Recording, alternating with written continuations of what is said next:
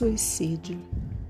Suicídio é o medo de não dar conta de seus monstros, de suas crenças, de suas desilusões. Suicídio é o caminho mais curto para não ter que optar, para não ter que olhar, para não ter que entender. Suicídio é uma paralisia de seu corpo, de sua razão, de sua esperança.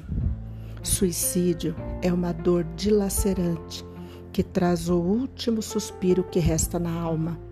Não julgue, não condene, não critique, mas acolha, ampare, ame.